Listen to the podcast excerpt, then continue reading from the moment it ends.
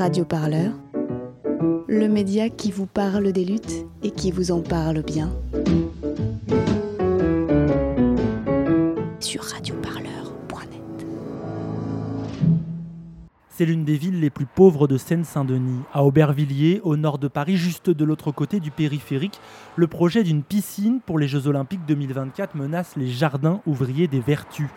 Dans quelques années, un nouvel écoquartier doit prendre la place de ces jardins ouvriers de 36 hectares.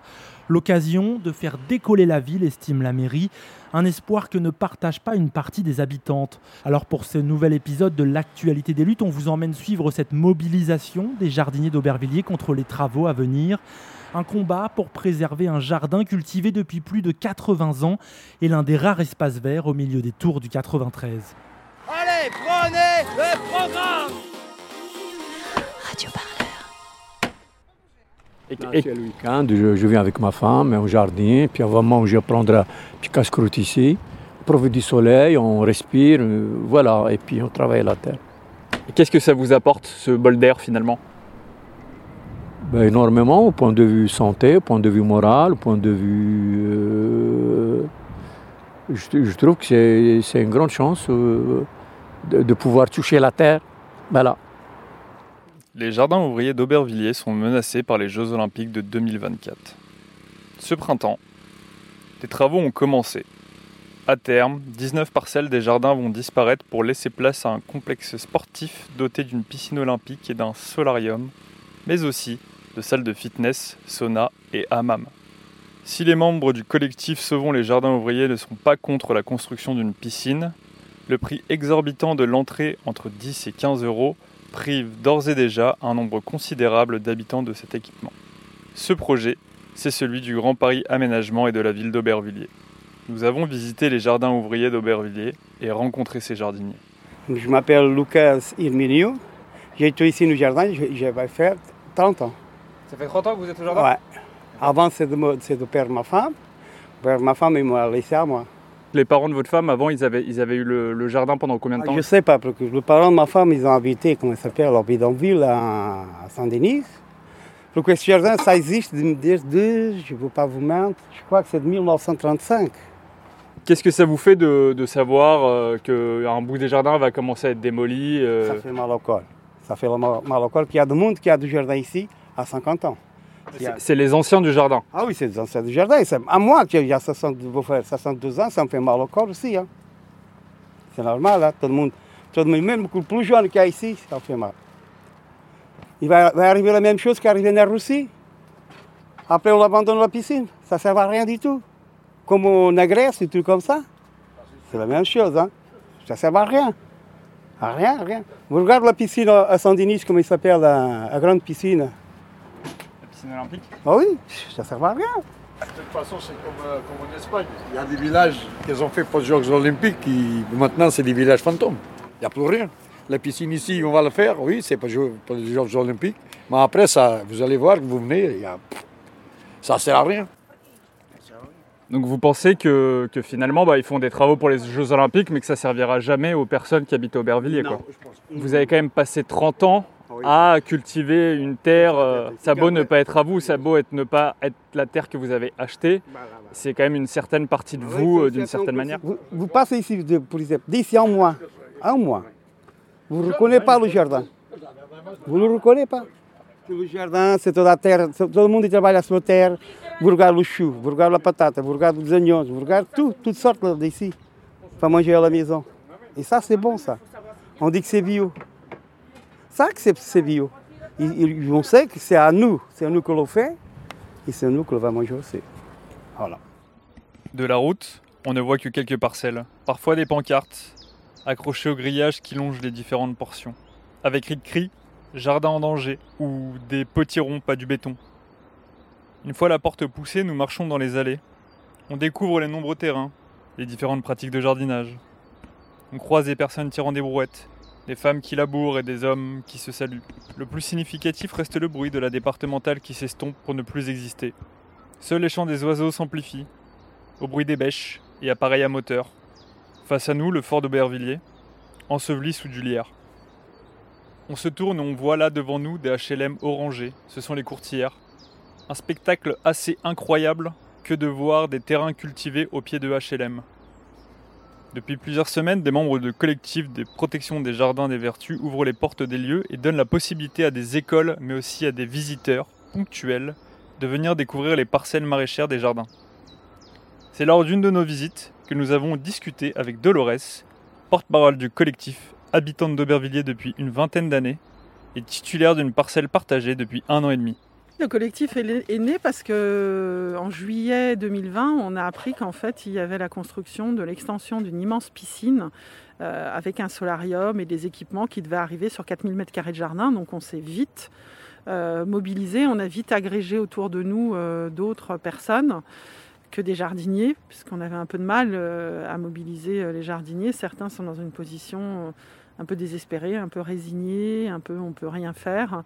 Et donc du coup, euh, dès l'automne dernier, on a monté ce collectif euh, et puis on, s'est rendu compte assez rapidement d'abord que ces jardins étaient très peu connus, euh, qu'on est vraiment à la porte de Paris, quoi. On est là. on est là à deux stations de métro de Paris, dans un espace de nature qui est préservé, qui est protégé, qui est sauvage. Il y a plein d'oiseaux, des hérissons, des grillons des renards. Donc c'est un endroit assez incroyable. La lutte, ce sera forcément de rendre ça visible, qu'il y ait des visites, qu'il y ait des gens qui viennent. Et assez rapidement, euh, on a développé un volet médiatique. En fait, on a beaucoup parlé dans les médias. Et je pense que c'est un sujet... Euh, euh, entre guillemets, je ne sais pas comment dire, sensible. En fait, ça touche les gens. Nous, ça nous touche beaucoup, l'idée qu'on veuille détruire les jardins. On est très touchés par ça. Et face à cette situation presque ce désespoir, moi je dirais, on n'a pas eu d'autre choix que de se mettre dans la lutte pour sauver les jardins. Donc on a très rapidement, dès septembre l'an dernier, euh, ouvert au public le, samedi matin.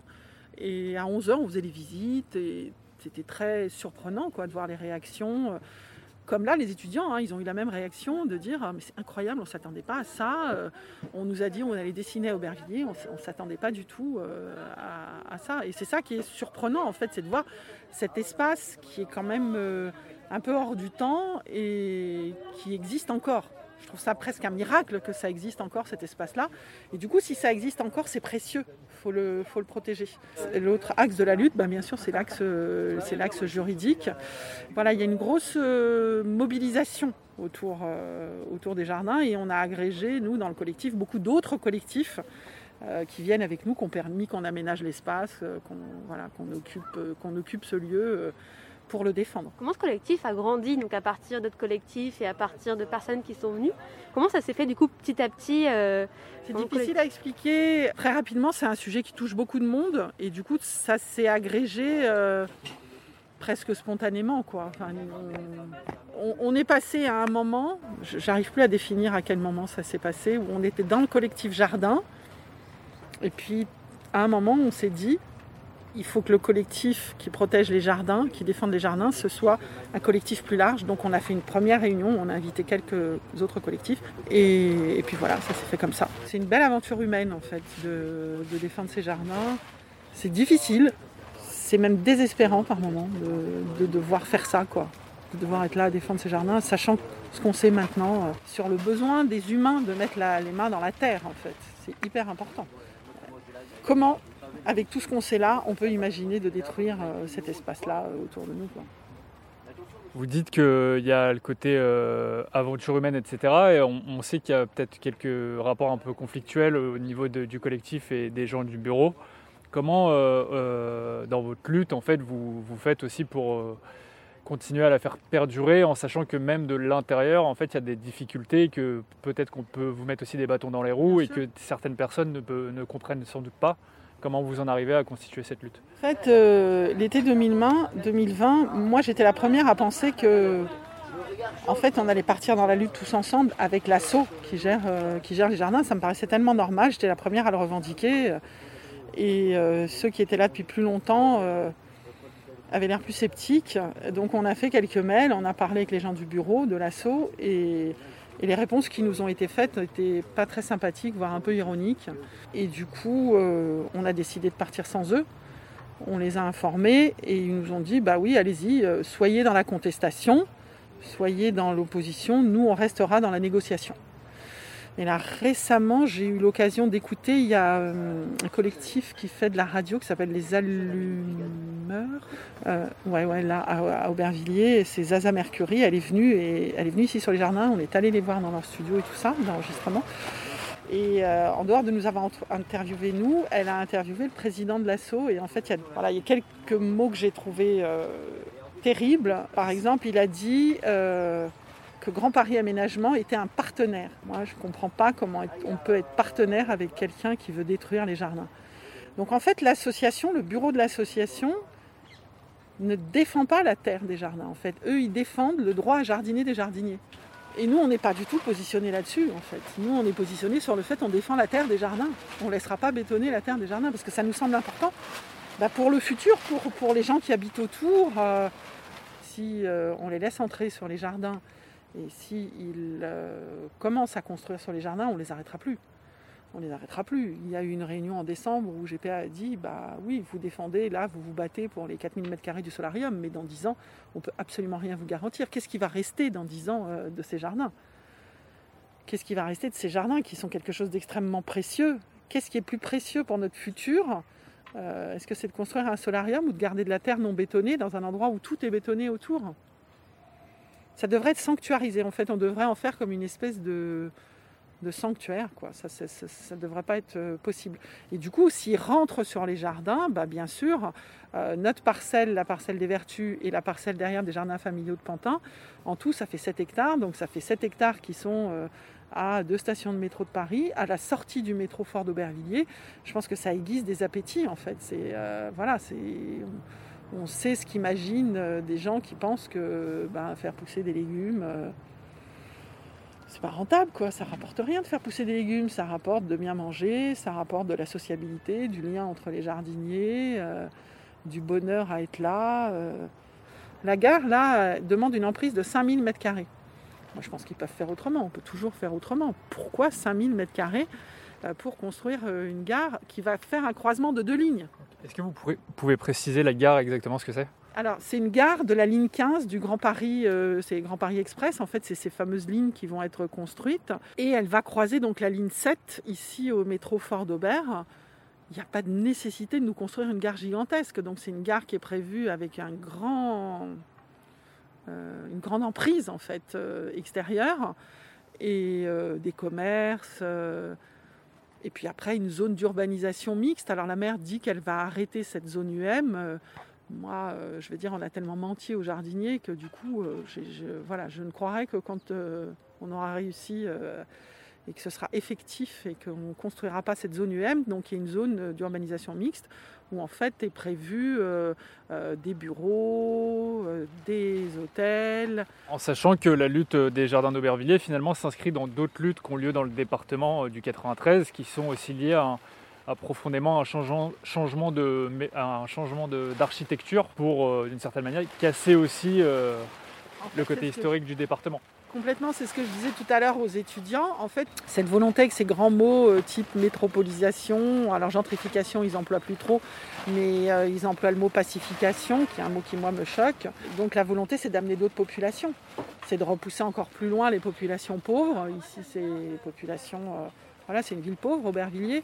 Donc du coup, bah, c'est une à l'œuvre et c'est quelque chose à l'œuvre on ne peut pas laisser faire ça. C'est toutes les populations qui doivent cohabiter. On ne doit pas bâtir une banlieue euh, pour euh, euh, une population qui ne peut plus se loger à Paris et qui du coup va repousser un peu plus loin des populations plus pauvres.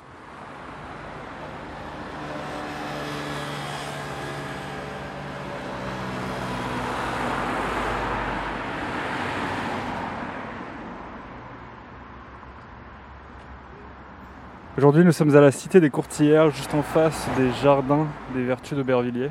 Nous venons sonder différents habitants afin de savoir s'ils sont au courant du projet de destruction d'une partie des jardins des Vertus, ainsi que de l'inscription à la place du parking d'une piscine pour les Jeux Olympiques. Nous allons donc leur demander leur avis. Est-ce que vous êtes au courant de ce qui se passe euh, actuellement au niveau des jardins d'Aubervilliers? Oui, j'en ai entendu parler. Donc euh, j'ai lu et j'ai vu qu'apparemment euh, ils souhaitaient détruire les jardins. Après, euh, sous quelles conditions et pourquoi exactement, je ne sais pas trop. Bon, on s'est dit que c'était certainement pour bétonner euh, un peu plus. Mais voilà, j'en sais pas plus. Est-ce que euh, l'association des jardiniers sont venus vous voir, les habitants, pour vous expliquer un peu le contexte? Non, pas du tout. Moi, on n'est pas venu me voir. Non. On n'est jamais venu vous, vous solliciter J'étais confinée, confinée, euh, donc j'étais chez moi. Et non, personne n'est venu. Vous n'êtes vraiment pas du tout, euh, avisé de, de la Non, question Pas du tout. Je pense qu'on doit être les derniers au courant. On n'a pas du tout été avertis, ni par la mairie, ni par, euh, ni par des élus, ni par qui que ce soit. On n'a reçu ni courrier, ni on est venu nous voir. On n'est pas au courant, on est spectateurs. Ah yes, trop bien. Ouais, vous avez en plus la vue euh, vraiment parfaite euh, sur euh, la modification des jardins qu'il va y avoir. Je sais pas si vous voyez la, la- la- la paille là-bas. Donc nous avons l'occasion d'aller au sixième étage du bâtiment 5 des courtières pour euh, aller jeter un petit coup d'œil à la vue.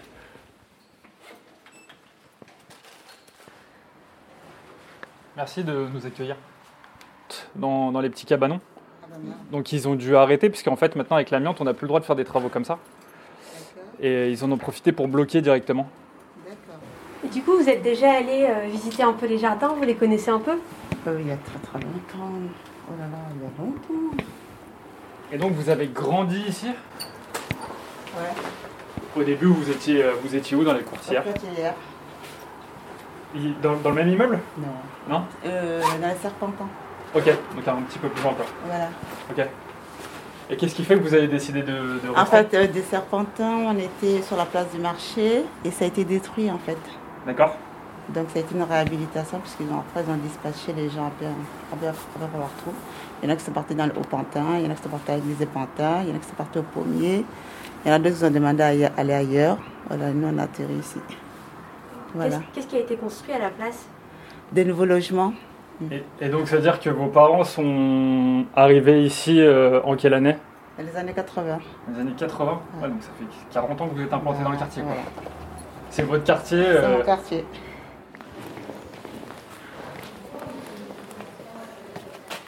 Bonjour madame. On est journaliste pour Radio Parleur. Oui. Et on venait pour euh, savoir si vous étiez un peu au courant de ce qui se passait au niveau de- des jardins d'Aubervilliers, enfin des jardins des Vertus, Oui. et avoir un peu votre avis euh, sur comment ça peut impacter euh, le quartier, de savoir ce que vous en pensez, de savoir ce, ce dont vous êtes au courant ou non. Euh, malheureusement, celle qui s'occupe des jardins, elle n'est pas là. Elle n'est pas là Non. Vous savez quand est-ce qu'elle sera là Non, non, parce qu'elle a fini son contrat vendredi.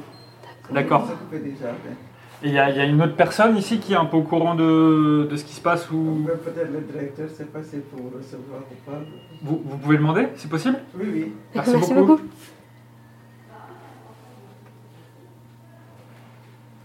Oui, il y a deux journalistes de radio parleurs de Pantin qui souhaiteraient vous poser quelques questions si vous êtes disponible. Oui. D'accord, ok. Merci. Vous pouvez monter. Oh, super. C'est c'est à- c'est où? Vous prenez les escaliers, c'est de ce côté-là, il vous attend. euh, Ok. Merci, beaucoup, madame. Bonne journée. Malheureusement, pour des raisons politiques, le directeur de la maison de quartier des Courtillères n'a pas pu ou voulu s'exprimer publiquement, enregistré par notre micro. La destruction des jardins des Vertus pose évidemment des questions de légitimité et de prise de décision. Qui décide et pour quel habitant? C'est en partie à ces questions que Viviane, détentrice d'une parcelle depuis un an, mais aussi membre du bureau de l'association et du collectif de défense des jardins, a globalement tenté de nous répondre. Vous nous parliez la dernière fois de- du rapport que vous aviez avec euh, votre parcelle et aussi de ce que le confinement vous a montré, comme quoi il était intéressant d'avoir une parcelle dans le sens où ça, ça vous amenait à subvenir en fait tout simplement à vos besoins. Est-ce que vous pouvez nous en parler un petit peu? Le confinement, euh, bon voilà, l'an passé j'avais un travail, euh, je ne fais pas partie de gens qui sont particulièrement dans le besoin, ce qui est le cas de beaucoup de gens euh, ici. Et du jour au lendemain, enfin voilà, le confinement a été décrété. D'un seul coup, tout, s'est mis tout le monde s'est mis en stress. De, je vais acheter des kilos de pâtes et tout. Je me suis dit, bon, enfin, arrêtez le délire. Bon, on va acheter un kilo de pâtes en plus. sinon, ça, ça va justement créer un problème. Bon. Et, euh, et en fait, quand les, marchés ont fermé, euh, et là, c'est que ça a commencé à devenir vraiment, vraiment très compliqué. Euh, Du coup, j'ai repris des paniers dans l'équivalent d'une AMAP. J'avais arrêté parce que les horaires de distribution ne collaient pas. Bon, là, j'avais presque que ça à faire. Enfin, de toute manière, si je ne trouvais pas le moyen d'avoir à bouffer. euh. Donc, j'ai repris mes paniers. Et puis, bon, euh, pour compléter, parce qu'on mange beaucoup, beaucoup de légumes avec mon mari, on n'est pas tout à fait végétarien, mais en quasi. Donc, on a une consommation de légumes supérieure à ce que le, panier euh, suppose. Euh, on a fait, on complète, on, voulait compléter au supermarché. Et il y a eu des fois où au supermarché, euh, c'était compliqué. On a fini par savoir, calculer quel était le jour de réassort du supermarché. Et puis se dire, on va y aller à 10h ou 9h, enfin l'horaire d'ouverture, pile poil. Et puis on va y aller avec notre fille dans le porte-bébé dans le dos. Comme ça, on est sûr qu'on passera en prioritaire. Même comme ça, il y a eu un jour où dans les légumes de saison, il y avait des petits poireaux. Donc euh, voilà, petits, euh, 20 cm à tout casser. Et puis des petits navets. Et puis des champignons de Paris. Il n'y avait rien d'autre. Après, euh, on pouvait acheter des poivrons d'Espagne. Mais en légumes de saison, il n'y avait que ça. Et, là, je me suis dit, oulala, là là, euh, ma fille avait euh, un an. Je commence la diversification alimentaire. Excusez-moi de raconter mes petits problèmes de maman. Je me suis dit, mais est-ce qu'elle va manger des champignons, quoi? C'est un légume un petit peu bizarre. Et du coup, dans le même temps, on commençait la mise en culture de, de la parcelle. Par contre, il y avait beaucoup de repousses de bêtes. Alors là, dans l'espace où on est, on voit surtout de la luzerne. Mais ailleurs, il y a beaucoup de bêtes qui poussent, euh, de côtes de bêtes qui poussent toutes seules. Et du coup, on s'est mis à manger des bêtes à tous les repas. Et heureusement, ma fille aimait les, les côtes de bêtes. Et en fait, ça, ça nous a permis de garder une alimentation un tant soit peu avec des légumes verts, des légumes frais, un peu diversifiés, parce que sinon, sinon, moi, j'avais l'impression de vivre ce que mes parents me racontaient de, de leurs propres parents pendant la guerre. Après coup, j'ai compris pourquoi, pourquoi on avait ce problème. Euh, mon mari est tombé sur un chiffre récemment. On, le dit assez fréquemment. Paris, si les routes étaient coupées en trois jours, euh, Paris est, est à sec. Mais en fait, c'est une moyenne. Ce chiffre, il inclut le Val d'Oise, il inclut le 77. Enfin, c'est l'Île-de-France, c'est pas juste Paris.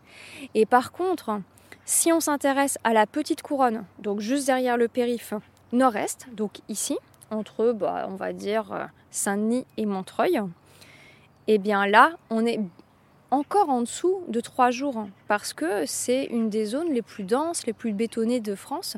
Et du coup, en termes de résilience alimentaire, c'est-à-dire de disponibilité de, de nourriture, on est très très bas. Et du coup, bah, dès qu'il y a un petit grain de sable dans les rouages, c'est la cata. Et euh, est-ce que du coup c'est la, la- le fait d'avoir euh, d'avoir une passerelle qui vous a hum, qui vous a un peu d'une certaine façon euh, plus politisé euh, pour l'écologie? Ou du coup vous vous disiez que c'était venu un peu avant etc mais qu'est-ce que ça a introduit même avant la destruction? En fait, effectivement, euh, j'étais enfin, bon, enfin, j'étais politisée, mais pas politisée euh, particulièrement à gauche, quoi. J'étais centre-gauche. Je me disais que la démocratie euh, offrait un compromis euh, grâce au débat démocratique et qu'on s'exprimait, que le vote ceci, cela. Enfin, il y a un compromis démocratique et la méritocratie qui fonctionne plus. Et du coup, là, eh ben, je me suis retrouvée dans la situation de gens plus exploités.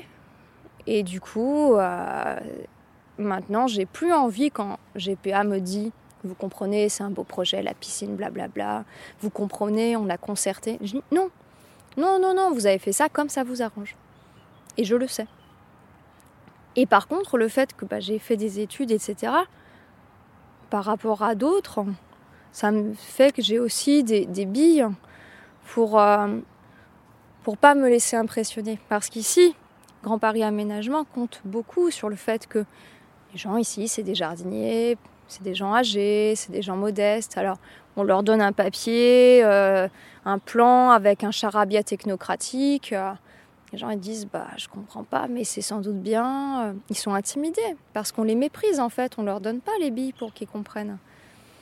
Il y a eu des concertations du coup avant avec les, les jardiniers. Est-ce que vous savez un peu comment ça s'est passé ou si s'il y a eu une concertation il y a trois ans et ensuite le projet s'est mis en place Ouais, alors il y a eu une concertation. La piscine, c'est un projet de longue date. Euh, il y a eu une concertation sur une piscine située à l'intérieur du fort. Et le fort, c'est 36 hectares, donc bah voilà, il n'y a pas trop de soucis, quoi. Enfin, il y a de la place pour plein de trucs. Actuellement, il y a des projets pour lotir le fort, c'est-à-dire faire beaucoup, beaucoup de logements, ce qui équivaudrait à rajouter plus 10% de population à Aubervilliers, dans un endroit déjà très, très, très, très dense. Donc euh, déjà, le projet, il a été, il a été fait comme ça. Et puis... Euh, j'aimerais juste revenir sur un ah point. Oui. Et les jardiniers. Alors, est-ce qu'ils ont été concertés? C'est vrai que GPA a, a fait des réunions avec les jardiniers ici. Alors moi, je suis là que depuis un an. Donc, euh, j'ai pas tout suivi. Mais les réunions auxquelles j'ai assisté, euh, c'était des réunions où en fait on nous donnait un rétro-planning. Les parcelles elles font à peu près 200 mètres carrés, on nous proposait de choisir entre des tables de culture de 10 mètres carrés ou de 20 mètres carrés. Quand la concertation c'est ça, moi en tout cas je me suis sentie pas du tout respectée. Est-ce que vous n'avez pas le sentiment finalement que ce projet est une fuite en avant alors que justement on a beaucoup d'éléments qui nous disent que finalement le jardin ouvrier euh, de la plaine des Vertus est sans doute une chance. Ce que j'explique, euh, ce que je dis, c'est que voilà, c'est quelque chose d'ancien. Les jardins ouvriers, ça date du 19e, de la révolution industrielle, ça a une histoire et tout. Et cette histoire, elle est peut-être pas. Euh, voilà, peut-être que le format des jardins doit changer, peut changer, enfin, etc. Mais par contre, eh bien, en fait, euh, ce qui est intéressant, c'est que là, maintenant qu'on est au 21e siècle et qu'on sait ce que va être le 21e siècle, parce que ça, il y a des scientifiques qui le disent, les pandémies, on va en avoir. Enfin, c'est le, Covid, c'est la, c'est la répétition générale ou c'est le premier acte, mais on va en avoir d'autres. Euh, des baisses de rendement agricole, on va en avoir euh, parce qu'il va faire chaud. Ici, j'ai dû commencer à arroser il y a deux semaines, euh, en avril. C'est pas normal. Et ça va être comme ça tous les ans. On a des éléments, on sait qu'il fera très chaud, on sait que les cultures peuvent pas forcément tenir ça veut dire qu'il faut. et que le béton, ça chauffe encore plus. Et donc, ça veut dire qu'il faut cultiver tout ce qu'on peut cultiver. Et la seule solution pour, pour que tout le monde puisse bouffer, c'est de cultiver le maximum parce que ce qui va se passer à un endroit, eh ben, ça ne se passera pas exactement à un autre. Le blé va cramer à tel endroit et pas à tel autre. Et donc, ben, il, faut, il faut des surfaces agricoles maximales. Et en plus, au niveau emploi, si on fait le pari de l'agriculture biologique, sans pétrochimie, euh, en permaculture, qui est une, solution vraiment d'avenir, enfin, parce que la permaculture, ça permet par exemple d'avoir des légumes primeurs euh, sans, sans, pétrole. C'est les techniques qu'on faisait au 19e siècle et qu'on peut réappliquer avec du fumier de cheval, etc. Euh, la permaculture, bah, ça demande quand même, si vous voulez mettre moins de pétrochimie, il faut plus de bras. Ça, c'est mathématique. Et donc, c'est aussi un bassin d'emploi. Enfin, l'agriculture peut être euh, un levier de transition économique hein, et pas seulement de transition écologique. On nous dit voilà l'écologie comme si c'était un truc hors sol, mais non. Enfin, l'écologie c'est des emplois. Euh, et c'est un projet de société qui fait une place à plus de gens. Et les jardins peuvent permettre de faire ça. Moi, par exemple, j'ai fait venir des collégiens sur ma parcelle. Alors c'était rigolo, ils ont vu des vers de terre pour la première fois de leur vie. Ils habitent là, hein, euh, derrière le parking. Ils ont vu des vers de terre pour la première fois de leur vie, ils ont passé la grelinette, ils ont sarclé avec la houe. Et puis il y en a que j'avais vu, euh, ça avait l'air de leur plaire. J'ai dit, bah ça te plaît et tout. Euh. Elle a dit, ah ouais, j'aimerais bien revenir. Je dis, mais tu sais, ça peut être un métier. Euh, parce que d'ici 5 ans, 10 ans, on sait que les agriculteurs qui sont massivement âgés vont partir à la retraite et on a une grosse problématique autour du rachat du foncier agricole pour éviter des emprises euh, justement de ce type de projet. Enfin, un entrepôt Amazon sera très content de racheter le foncier agricole, mais on a besoin de ce foncier agricole pour manger. Et, euh, quand j'ai dit ça à ce gamin, eh ben, il avait l'air d'avoir un, un, horizon qui s'ouvrait pour lui. De se dire, ah, ça peut être un métier et ben les gamins là ils peuvent avoir euh, un avenir quoi agricole parce que c'est beau de nourrir les hommes, c'est beau de travailler la terre euh, et, et du coup d'avoir ça en ville bah ça vite de dire bah tu vas faire je sais pas une orientation un petit peu un petit peu pas pas stimulante et puis un peu bouchée et, et pas gratifiante quoi.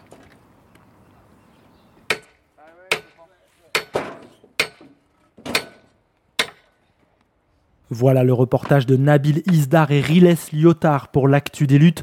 Ce dimanche 23 mai, le collectif de défense des Jardins des Vertus a d'ailleurs appelé à une mobilisation permanente, rebaptisée JAD, Jardin à défendre. Cette occupation dénonce le danger imminent représenté par les travaux. Nous allons donc continuer à suivre ce combat pour vous dans l'actu des luttes. En attendant, je vous rappelle que pour pouvoir vous proposer chaque jour de nouveaux podcasts faits maison, eh bien, on a besoin de votre soutien, de vos dons. Rendez-vous donc sur radioparleur.net slash dons. Allez, on se retrouve très rapidement pour un nouvel épisode de l'actu des luttes. Salut Radio Parleur, c'est des reportages au cœur de l'actu des luttes des émissions et des entretiens. David Dufresne, bonjour, merci beaucoup pour penser les luttes. Cette invitation sur Radio Parleur. Oui, bonjour. L'hebdo-parleur. Je suis allé à Genève rencontrer le coronavirus. Il m'a saisi par le bras, il m'a fait un bisou sur le front. Votre édito satirico-bordélique pagaille. La pandémie dont vous êtes le héros. Et de la création sonore plein tes oreilles. Pour aller partout, tout le temps. Nous avons besoin de toi. Toi. Toi. Et toi aussi. Alors faites un don sur radioparleur.net slash don.